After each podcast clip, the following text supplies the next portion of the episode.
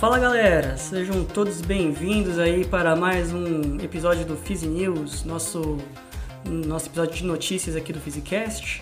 Eu, César e nosso querido amigo Pedrinho. Dá um oi aí, Pedrinho, pra galera. Olá, galera. Bem, beleza. Então hoje nós vamos começar mais um episódio com três notícias é, sobre física ou áreas correlatas à física. Espero que todo mundo goste e que nós consigamos traduzir aí as notícias pra, para os nossos ouvintes e comentá-las ao bom e velho estilo do Physicast. Então vamos quebrar essa simetria em 3, 2, 1.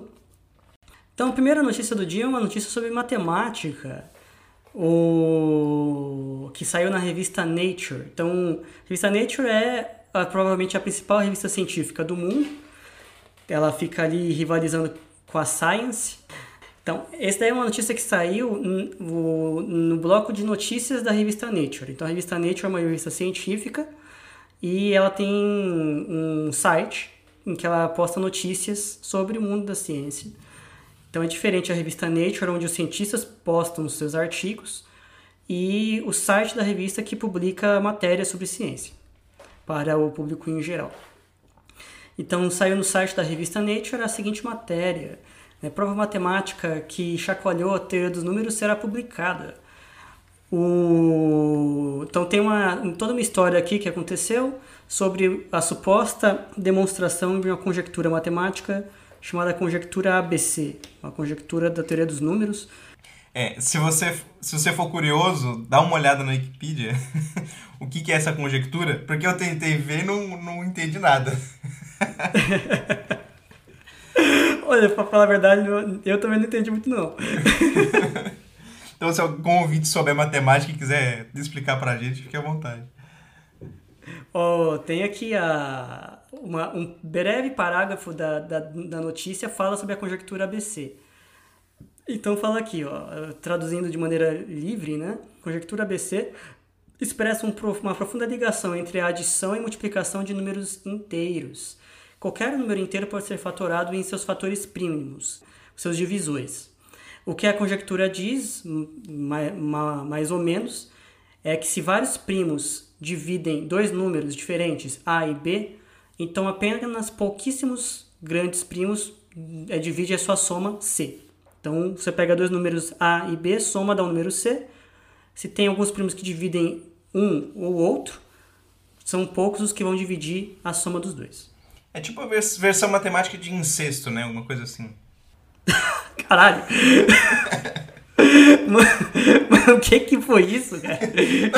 De onde, de onde saiu esse comentário? É porque tão, são primos que estão relacionados e aí eles se dividem, multiplicam. Meu Deus, cara! Que que meu, olha, eu tô assim como tô até ruborizado aqui. talvez, talvez que melhor explicar o que, que são primos e números inteiros. Os números inteiros são os números que a gente está bem acostumado, assim, bem familiarizado, que é o 1, o 2, o 3, o 4, o 5 e assim por diante, né? Então são números... Por exemplo, 0.5, ou meio, não é inteiro, né? 0.3 não é inteiro. É, raiz de 2 não é inteiro. O número pi não é inteiro. Mas o número 1, 2, 3, 4, 5, 6, etc., esses são inteiros. Alguns dizem que o zero é, alguns dizem que o zero não é. e tem a questão de que todo número inteiro ele pode ser decomposto como multiplicação de fatores primos. O, e um número primo é aquele que só é divisível por ele mesmo, ou pelo número 1, que todos os números são divisíveis por 1. Então, vai pegar o número 6. O número 6 ele pode ser decomposto como uma multiplicação de 2 vezes 3, que são números primos. Então, qualquer número que você pegar, você pode, número inteiro, você pode fazer uma decomposição em fatores primos. É, então, por exemplo, o número 7. O número 7 é um número primo, porque não tem nenhum número fora o próprio 7 e o 1 que dividem o 7. Sim. Isso me lembra uma piada uma piada sobre engenheiros que é assim, né? Um engenheiro vai lá, testa o número 3. Ah, 3 é primo. Aí ele vai lá, testa o número 5, né? 5 é primo também. O engenheiro vai lá, testa o número 7. 7 é primo. Aí ele vem com a conjectura de que todos os números ímpares são primos. oh, sac sacanagem é. com os engenheiros. Um beijo para todos os engenheiros do Brasil. Qual que era o, o, o que o nosso professor usava? Indução o, o, o indução do, do preguiçoso, não- era um negócio assim. Você testa só um, Você vê um, dois três caras e fala assim, ah, então vale pra todos. É. É, um dia, se a gente lembrar, a gente fala. Mas beleza, mas grosso modo essa conjectura é uma relação entre, entre números primos, entre a soma e produto de números primos. É, mas assim, o interessante dessa, dessa questão não é, não é tanto a, a conjectura em si, deve ser extremamente interessante se a gente conseguisse entender 100%, é, mas a história por trás também. O, a, a história, grosso modo, é assim, esse matemático que, que vai publicar a sua, a sua prova, ele é o Shin- Shinichi Mochizuki. Ele é um matemático da Universidade de Kyoto. Ele publicou em 2012, é, no, no website dele, a demonstração dessa, dessa, desse teorema, dessa, dessa conjectura. Ele não avisou ninguém, ele só publicou lá, no próprio website, não foi nem nos sites que a gente, os cientistas colocam os seus pré-prints, né, as suas versões prévias de artigos, onde todo mundo pode ler. Ele botou no site dele, não avisou ninguém. As pessoas descobriram por acaso, começaram a conversar entre si e ele não falava com ninguém, assim, não, não viajou para lugar nenhum para explicar a demonstração dele. E o mais curioso é que a demonstração dele era completamente impenetrável, mesmo para os maiores especialistas do mundo nessa área. É como se ele tivesse criado uma matemática nova. E não, e não é uma, é não, Aí- não é uma prova pequena, né? Não é uma coisa que você faz em duas Não. páginas, né? Na verdade, você precisa de 600 Não, páginas. É, a dele foi perto de 600 páginas, né? Aí fala aqui, ó, os matemáticos ficaram anos tentando entender essa, essa, essa demonstração, poucos conseguiram, e falava que era, era tão difícil entender essa demonstração, tão, tão, assim... Enfim, não tinha... Ninguém tinha, tinha contato com essas ideias, né? Como se ele tivesse criado isso da cabeça dele, né? Bom, ele criou, né? Deixa eu... Criou da cabeça Não, dele. Todas não, as provas é. matemáticas são criadas da cabeça de pessoas, né? É, eu, eu vou tirar esse trecho da, Não, acho que vale a pena pôr, acho que vale a pena pôr. Não, mas assim, é completamente estranho, ninguém conseguia entender. Que, e aí um comentário de um matemático de teoria dos números, Jordan Ellenberg, ele falou assim, é como se você estivesse lendo um paper do futuro, ou vindo do espaço. de, tão, de tão confuso que era ah, tudo que o cara fez ali. Ele praticamente criou é, tudo ali para fazer, não era uma matemática conhecida pelos seus pares. Isso lembra um pouco algumas histórias de outros teoremas importantes que foram demonstrados na matemática. É, um deles é o famosíssimo último teorema de Fermat, em que o, a pessoa que demonstrou o teorema, o Andrew Wiles, é, ele também, ele meio que criou uma matemática própria ali, baseada em matemática que já existia. Ele ficou anos enclausurado e, e fez um paper que levou anos para ser compreendido a, a demonstração. Essa história do teorema de Fermat é é legal também, acho que vale a pena falar. Que o Fermat, ele era... Diziam que ele era um cara bem brincalhão, né? E ele gostava de mandar provas matemáticas erradas para outros matemáticos famosos para ver se eles achavam que estava certa a prova. Tipo, é como se ele estivesse testando outros matemáticos. né? E, e um dia encontraram numa das, das anotações dele é, uma conjectura. Essa é simples de entender, dá uma olhada no, no, na Wikipedia, último teorema de Fermat. Última conjectura de Fermat, não sei. Acho que é teorema agora, porque foi provado. último teorema né? de Fermat. Não, sempre se chamou último teorema, mas enfim, era para ser uma conjectura, na verdade. E, e aí ele falou assim: Ah, é- tem essa afirmação aqui que eu acho. que eu achei uma prova muito bonita dela, mas eu não tenho espaço suficiente para escrever nessa nota de rodapé. Porque ele tava escrevendo, ele tava fazendo comentários no, no caderninho dele, no, no livrinho assim lá, né? E aí ele falou assim: outra, outra hora eu escrevo essa, essa prova, né? E aí ele morreu e nunca escreveu. Não, isso daí deixou a galera é, assim, com a pulga atrás da orelha, né? Ele recebeu o nome de último teorema de Fermat porque foi o último a ser demonstrado. Só sobrou ele. Ficou anos. E aí ficava aquela dúvida se, uma, se o Fermat tinha realmente demonstrado, mas ele não escreveu, ou se estava errado a demonstração que ele alegou que tinha. Ou se ele tava brincando, é só, ele só tava, era só uma brincadeira dele também, podia ser, né? Eu não sabia que ele era brincalhão, não. Bom, não sei se brincalhão é o termo certo. Alguns podem dizer que ele era um. Bom, não vou dizer o xingamento, mas. Que ele, ele era um troll. É. O troll, o troll- um dos primeiros trolls. Você é um cara brincalhão, Pedrinho? Ah, eu acho que sim. ah, só pra saber. E aí isso, daí, isso daí caiu até na cultura popular. Eu vi uma vez que. É, eu acho que foi em 1600 alguma coisa que o Fermat propôs essa conjectura. E já no século XX, né, teve um caso de uma pessoa que escreveu no, no, no muro do metrô. Ele escreveu o Teorema de Fermat e falou assim: Eu tenho uma prova maravilhosa para essa conjectura, mas infelizmente meu trem está chegando. Muito bom. As histórias. Enfim. É, essa a, prova do Perman aí que você falou também é foi é gigantesca, né?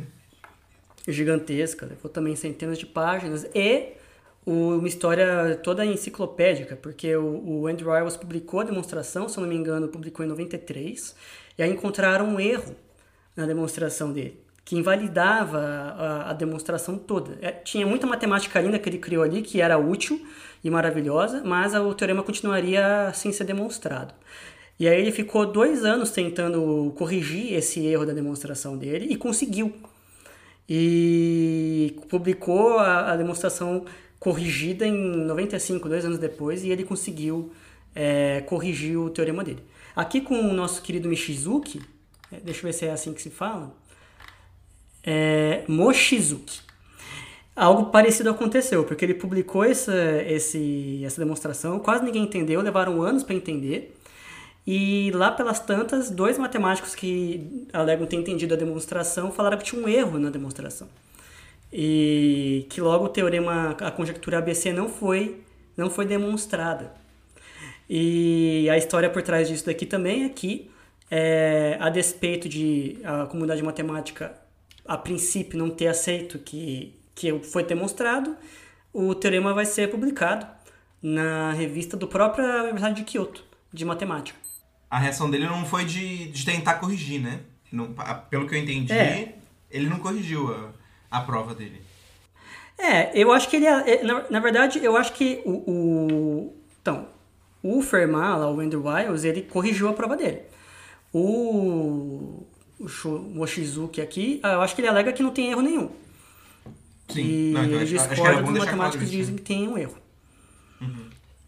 Então fica, fica essa, essa, esse debate, né? Mas é curioso, porque tem três histórias interessantes desses teoremas famosos. Né? Tem a do Andrew Wiles, do último teorema de Fermat, agora do Mochizuki, que publicou no, no site dele, não viajava para lugar nenhum para explicar o, a demonstração, ficava só no Japão. Parece que ele só falava em japonês no teorema lá no Japão, é, poucos comentários.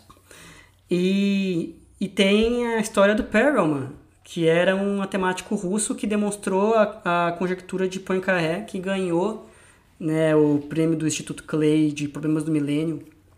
Era um dos sete problemas do milênio, essa conjectura. E o Perelman fez algo parecido. Ele simplesmente pegou a, a conjectura de Poincaré e publicou os papers é, no Archive, que é um site de pré-print. E ficou lá e dane-se. Ele não botou, não, não se meteu para revista nenhuma, não falou com ninguém. Também era um, um, uma, uma, matemática extremamente difícil de entender. Não, ele, ele, não era ele que morava no porão da casa da mãe dele? Ele morava com a mãe dele na Rússia. É na Rússia. E assim ficou. Ele, ele morava lá e mesmo ele tem, tem um, uma história legal de uma revista. Era The Manifold of Destiny, que era sobre a, a, trajetória, sobre essa história da demonstração do, do Perelman, que ele era um cara extremamente excêntrico, vamos botar assim, muito recluso. Ele ficou um tempo nos Estados Unidos e voltou para a Rússia com dinheiro suficiente para viver a vida inteira lá, na casinha que ele morava com a mãe. É, não tinha quase nenhum amigo, não respondia e-mails, não respondia cartas, não atendia telefonemas.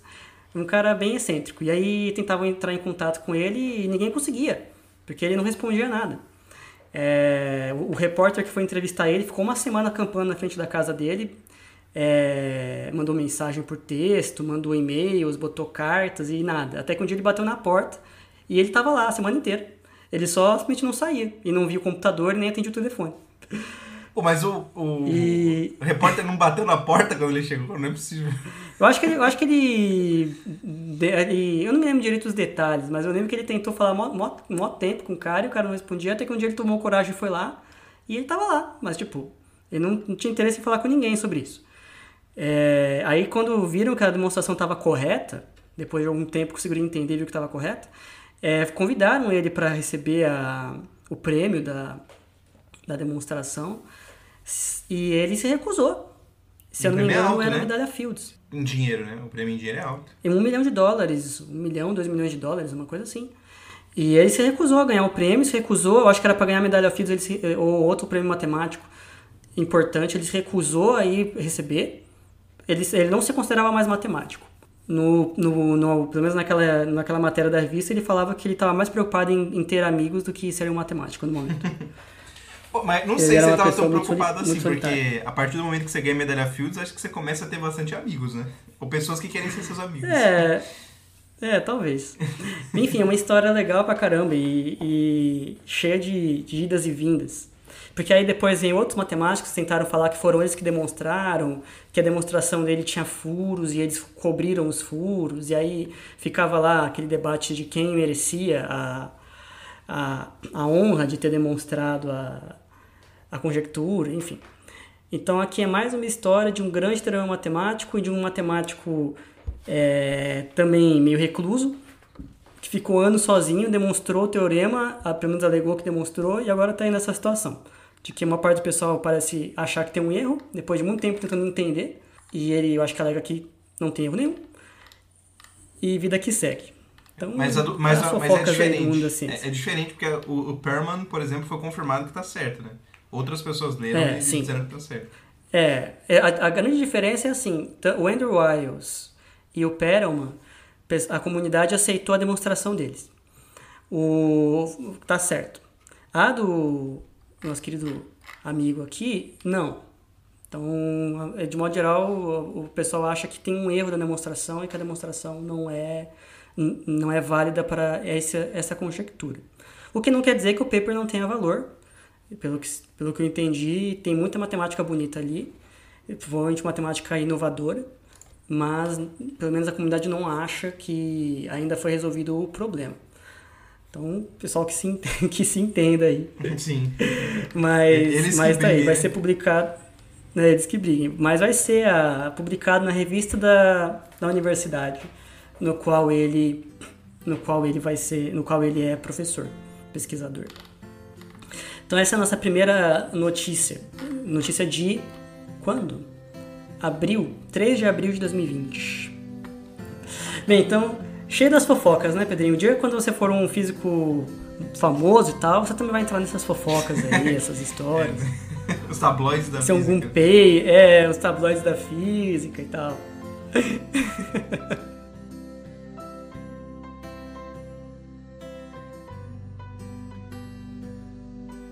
Pedrinho, você quer ler a segunda notícia? Querer, eu não quero, né? Tô brincando. é, o problema é que eu não... Vamos ver aqui. É uma notícia da NASA.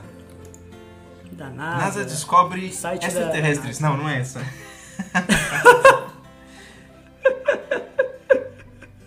E, e, os e- e a mensagem deles é busquem conhecimento. Busquem conhecimento.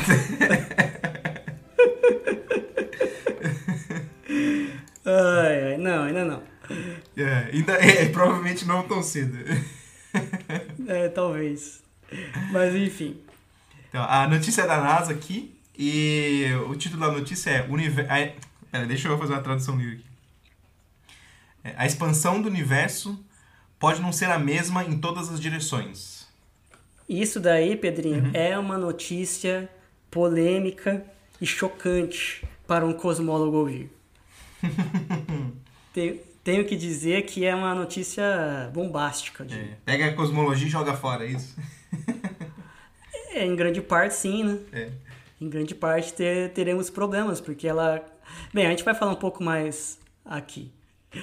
Mas é, comenta um pouquinho aí sobre quem fez essa descoberta e qual que é a. o que, que eles perceberam. Então, essa descoberta foi realizada pelo Chandra X-Ray Observatory, que é o observatório de Ele raios-x quer dizer raio-x. Isso. o Observatório de Raio-X Chandra. É, Chandra foi um, um físico indiano, nascido na Índia, depois ele foi naturalizado americano, que ganhou o prêmio Nobel em 1800, 1983 por descobertas relacionadas à astronomia. E esse então esse esse telescópio foi dado em homenagem a ele. E uma curiosidade é que o termo Chandra, pelo que diz a Wikipedia, é, é, um significa em sânscrito lua ou luminoso. Então é, acho que é uma brincadeira com o termo luminoso ou ilumina, é, lu, é, luminoso com raio-x e observatório, né? Então acho que é acho que uma tradução hum. livre do termo seria observatório de raio-x luminoso. e, mas também em homenagem a esse, esse físico indiano que ganhou o prêmio Nobel. Acho que foi o único, o único indiano a ganhar o prêmio Nobel. É o Chandrasekhar mesmo? É ele mesmo, isso. Não, é, é isso, é esse mesmo. O nome dele é o nome desse físico é Subra... Bom, vou tentar pronunciar aqui, né? Beetlejuice? Não, tô brincando. Beetlejuice vai nos acompanhar para sempre. É, para sempre. Subramanian Chandrasekhar. Essa é a minha pronúncia, então é 100% de certeza que está errado.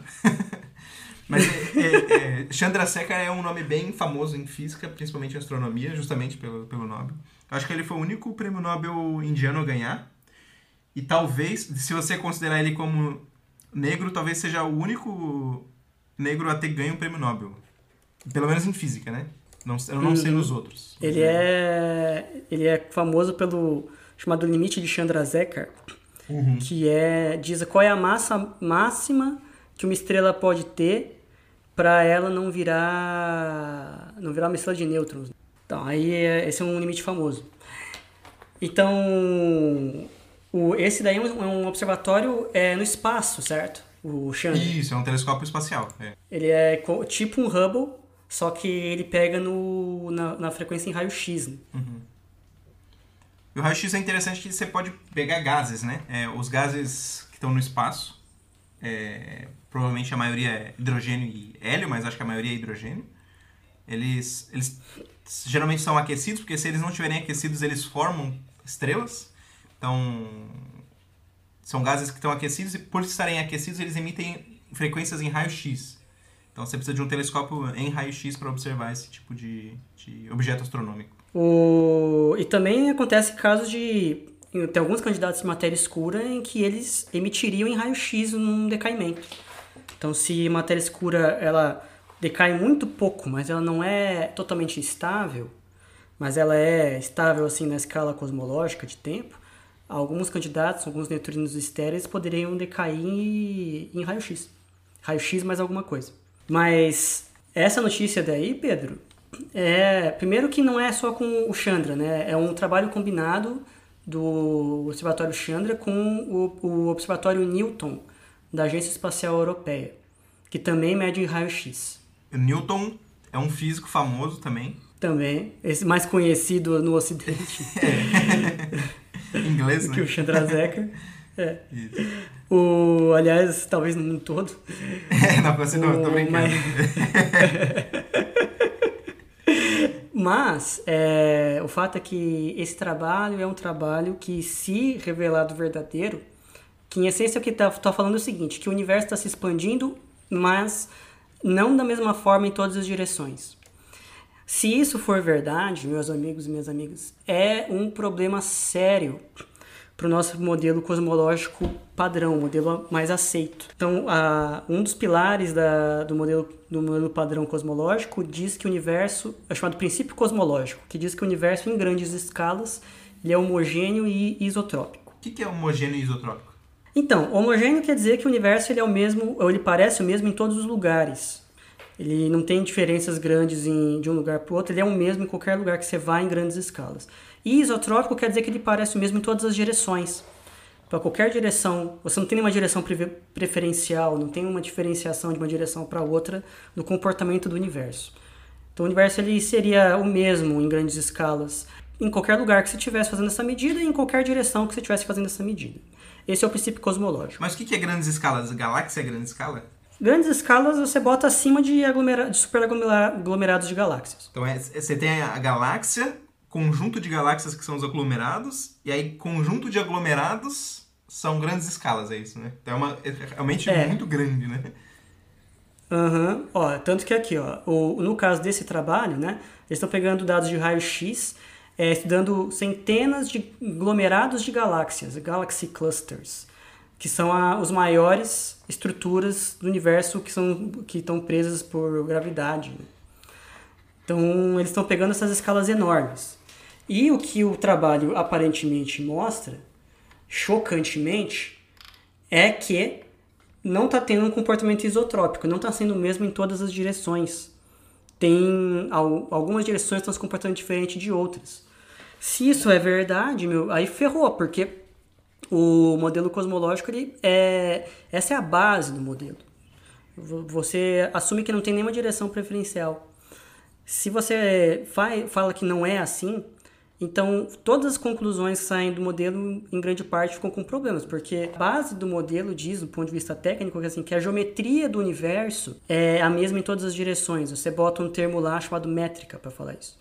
E se você. E daí sai todas as consequências. Você bota isso nas, nas equações de Einstein, equações de campo de Einstein, e vai sair que o universo tem um início, a idade do universo, a evolução do universo, etc., junto com outros conteúdos ali, de matéria escura, energia escura matéria bariônica, etc. Se agora o seu universo não é mais isotrópico, quer dizer que a sua conta inicial estava baseada numa premissa errada. Então você teria que refazer tudo. É...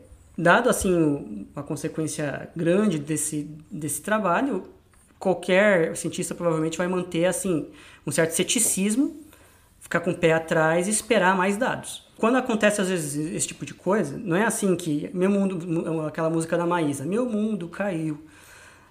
Chegou um dado, um dado impressionante, você espera mais estudos para replicarem essa conclusão. É, não é incomum que às vezes acontece é, esse tipo de coisa e daqui a algum tempo a gente descobre que era um erro de análise ou falta de estatística ou alguma coisa do tipo. Sim, não, inclusive eles falam que existem alguns erros experimentais que talvez expliquem essa discrepância. Então pode ser que sejam que eles chamam de erros é, uma coisa que eles chamam de erros sistemáticos que talvez ajude a explicar essa discrepância. E aí um detalhe que eu acho que é importante ressaltar é que embora esse estudo aponte que tem essa diferença na expansão do universo, eu acho que essa diferença ainda é pequena, né? Então, não é que vai mudar todos, todos os resultados finais. Assim vai, vai mudar a premissa, então você pega, muda a geometria um pouco e aí refaz as contas, né? Então, não é que vai, de repente, de 10 uhum. vai para menos 50, né? Não é, uma, não, é, não é uma mudança tão grande assim. Embora possa mudar alguns paradigmas do que a gente entende da física de, da cosmologia, né? É, então, e aqui nesse, nesse, nessa matéria da, da NASA, eles dão. Ó, não é assim que os cientistas só falaram assim: oh meu Deus, então o universo é anisotrópico. Tem algumas explicações que são estão sendo postuladas, se esse resultado for verdadeiro, é que preservaria o princípio cosmológico. Uma delas, por exemplo, é que a matéria escura pode ser não ser é, uniforme no universo.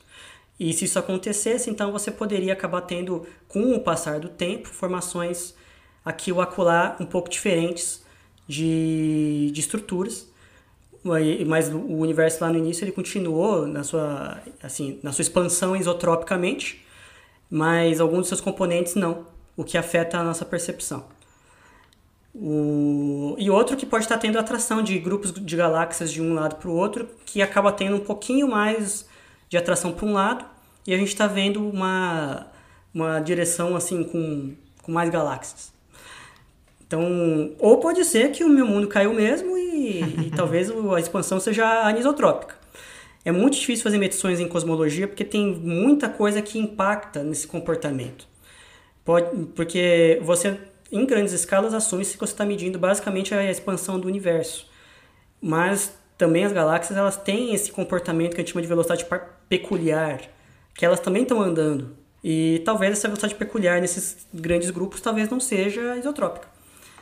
Então, fica aí uma curiosidade que é um resultado também chocante, mas não necessariamente que, que quebra com tudo. É, é sempre bom tomar cuidado com conclusões grandes, assim, de primeira, porque volta e gente quebra a cara. Teve alguns anos atrás uma, uma descoberta científica é, provisória de um experimento que tinha detectado neutrinos mais rápidos que a luz.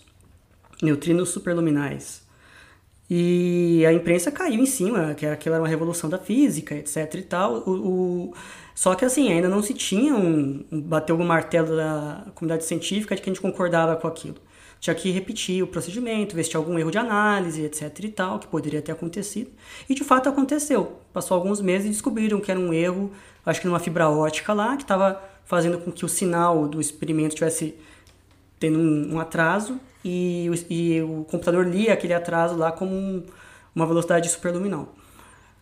Então vamos ver se os resultados estão corretos. Estando corretos, não quer dizer que a única explicação plausível é que o universo tem expansão anisotrópica. Mas se fosse assim, por mais evidências de que fosse anisotrópico, aí o nosso modelo padrão cosmológico poderia ter muitos problemas. Porque a base do modelo é esse princípio cosmológico. Sim, aí volta para a prancheta de trabalho, né? Grande Pedrinho gosta de causar, botou essa notícia para chocar o, o, cosmólogo do grupo aqui.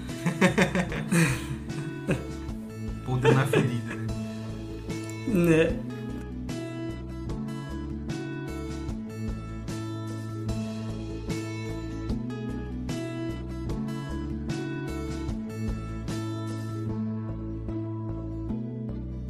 Então, a última notícia do dia é uma matéria de ciência que saiu no site da CNN, que em inglês, né, This ultramassive black hole just broke our record. Esse buraco negro ultramassivo quebrou um, um recorde. Que fala uma, uma coisa interessante de um buraco negro que foi descoberto no centro de uma galáxia conhecida como Home 15A. Sabe qual é a massa desse buraco negro, Pedrinho? Ah, uns 5 quilos? 5 quilos? então quer dizer que você é mais pesado que um buraco negro. Ué, pode ser, não. Nada impede. Você, né? tá, você, tá meio, Nada você tá meio gordinho, né, cara? Você podia Eu falo pra você se cuidar. ter um É, meme. um buraco não, sei negro se, 5 quilos. não sei se você já viu um, tem um meme que é assim, a pessoa Como é? fala, quanto você acha que é o é, massa do buraco negro? Ah, uns 5 quilos. Aí, um pouco mais. 10 quilos. um pouco mais. Não sei se já viu esse meme. Não, não vi, não vi. em tese tem aqueles buracos negros primordiais, né? Sim. Vai que É, tenha, tenha por aí, né? Não, na- na- não tem nenhum, nenhuma. Não tem nada na física que impede que um buraco negro seja mais leve que outro. Então, talvez isso seja meio chocante aí para alguns dos ouvintes, né? É. Mas existem. Um, um buraco negro normal, ele é formado pela morte de uma estrela, de uma supernova. Mas existem. é, e esses ultramassivos, eles são formados geralmente assim de vários buracos negros e várias coisas que se aglomeraram. Na verdade, não se sabe ainda, né? É, não se sabe. O que se sabe é que não pode ser de uma única explosão é, estelar. Uhum. Não foi uma única supernova que explodiu e formou esse monstro. Ele deve ter tido algum outro processo para formá-lo. É, mas também tem postulados de buracos negros que a gente chama de buracos negros primordiais, que seriam muito pequenos em massa, é, que poderiam ter sido criados lá no início do universo. E muitos desses buracos negros primordiais, se não todos, eles são instáveis, eles evaporam muito rapidamente, se eles existissem. Então, os buracos negros também evaporam radiação, uma descoberta do Stephen Hawking, hum, chamada radiação Hawking. E esses buracos negros primordiais, se existissem, eles provavelmente seriam instáveis e viveriam muito pouco e vup, Puf. Eva... Eu ia falar puff, ficou vup. Evaporou. Mas enfim, voltando. Não é 5 quilos não, Pedrinho. Um pouco mais? Um pouco mais. Bem É, mais. Uns 100 quilos? Vai tomar no seu. cu. Tomar no seu buraco negro, né? É no seu buraco negro. Esse buraco negro ele tem estimados 40 bilhões de massas solares. Nossa. É gigantesco. Gigantesco. A- a a- massa o, sol, o Sol já é enorme, né? Uhum. ele, ele é 40 enormemente maior do que o Sol.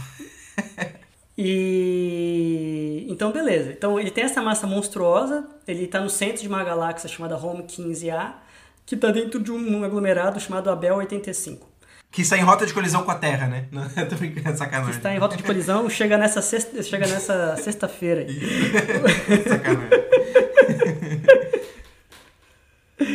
É o, é o que vai acontecer no mês. que 2020 tá tão louco que o próximo evento vai ser um buraco negro. É, daqui a pouco Terra. aparece uma galáxia aí pra, com... pra com- colidir com a galera. Só falou o que faltava. Embora, é, outra curiosidade para os nossos ouvintes. Volta e meia as galáxias colidem, levam milhões e milhões de anos o processo de colisão. Volte e meia, volte e meia está sendo. Como é que é? Volte e meia está sendo generoso, né? Volte e meia uma, Ah, casa- uma, uma vez a cada bilhão de anos. Não, se você pegar o universo como um todo, eu acho que deve ser uma coisa bem comum.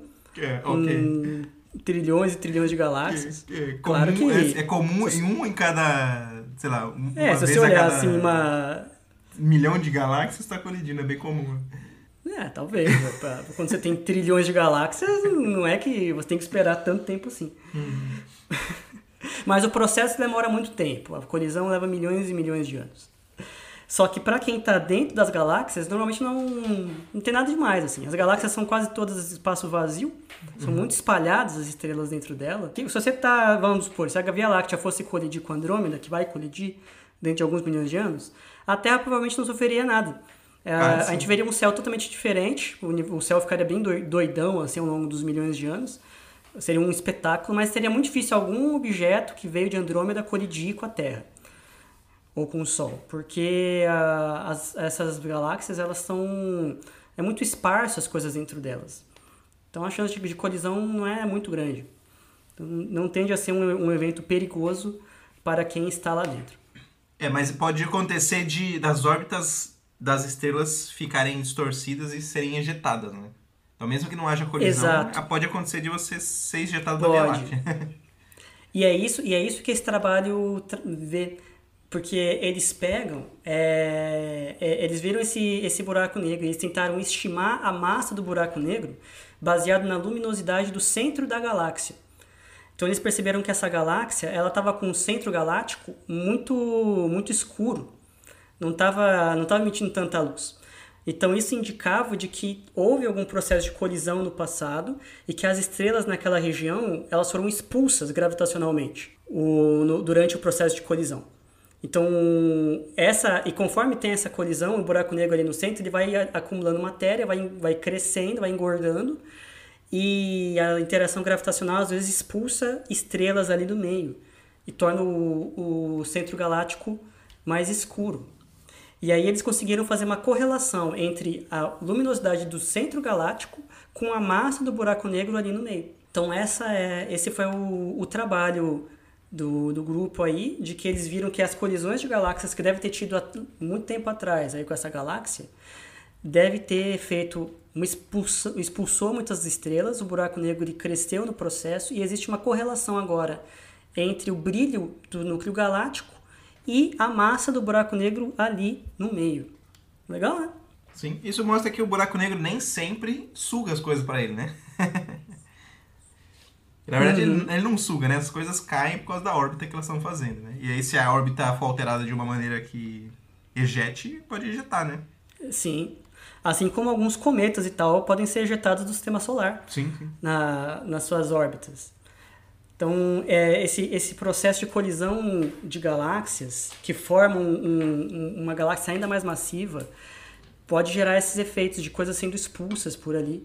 E o que é o legal desse trabalho é isso. Eles conseguiram fazer uma correlação entre a curva de luz do centro galáctico e a massa do buraco negro.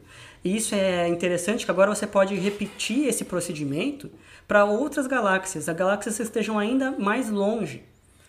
E porque é difícil você determinar a massa do buraco negro olhando diretamente para ele. É uma medida difícil de ser feita. Você não consegue olhar, Mas né? você fazer. É, ah, além, além de tudo, né? Porque você tem que ver efeitos gravitacionais ali, certo? Uhum. De coisas orbitando ou, ou algo do tipo, para você determinar que tem um buraco negro ali, já que ele não emite luz. Ou ele emite só com disco de acreção, mas às vezes no centro galáctico tem outras coisas emitindo luz que pode atrapalhar. Só que aqui, nesse caso, não é mais você ficar procurando órbitas ou coisas ou discos de acreção. Basta você olhar a luminosidade do centro galáctico, não é tão simples assim, né? Mas fazendo essa medição, você pode ter alguma correlação daquele brilho com aquela curva de luz, com a massa de um buraco negro supermassivo ali no meio. É uma, um mecanismo aparentemente mais simples de você medir massas de buracos negros supermassivos e, e que logo, por ser mais simples, você poderia determinar em galáxias ainda mais distantes do que as atuais, que precisam meio que olhar diretamente para o buraco negro ou, ou o disco de acreção dele, a luz que ele emite por coisas que estão caindo dentro dele, para determinar essa massa. Eu achei show de bola. Você achou show de bola, Pedrinho? Achei. Show de buraco negro. Show de buraco negro? Pô, beleza. Então eu queria. Você quer fazer algum comentário final, Pedro? Não.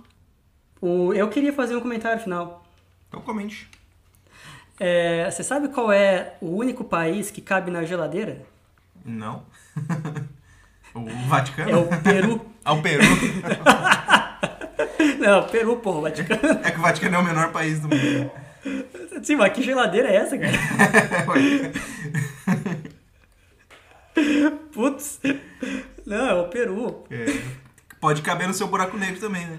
Não, meu cabelo buraco negro tá bem protegido. mas, mas pode caber. Ai, que desgraça. Então, beleza, galera. Então, esse, mais, esse foi mais um episódio do Fizz News. Esperamos que vocês tenham gostado. Qualquer erro de interpretação na leitura das notícias, vocês podem mandar para nós. Nós somos humildes em reconhecer se nós falar, falamos algum, algum erro físico aqui. E ficamos aí para mais um, uma semana de aventuras. Aquele abraço, galerinha. Manda um abraço aí, Pedrinho. Abraço, pessoal. Falou!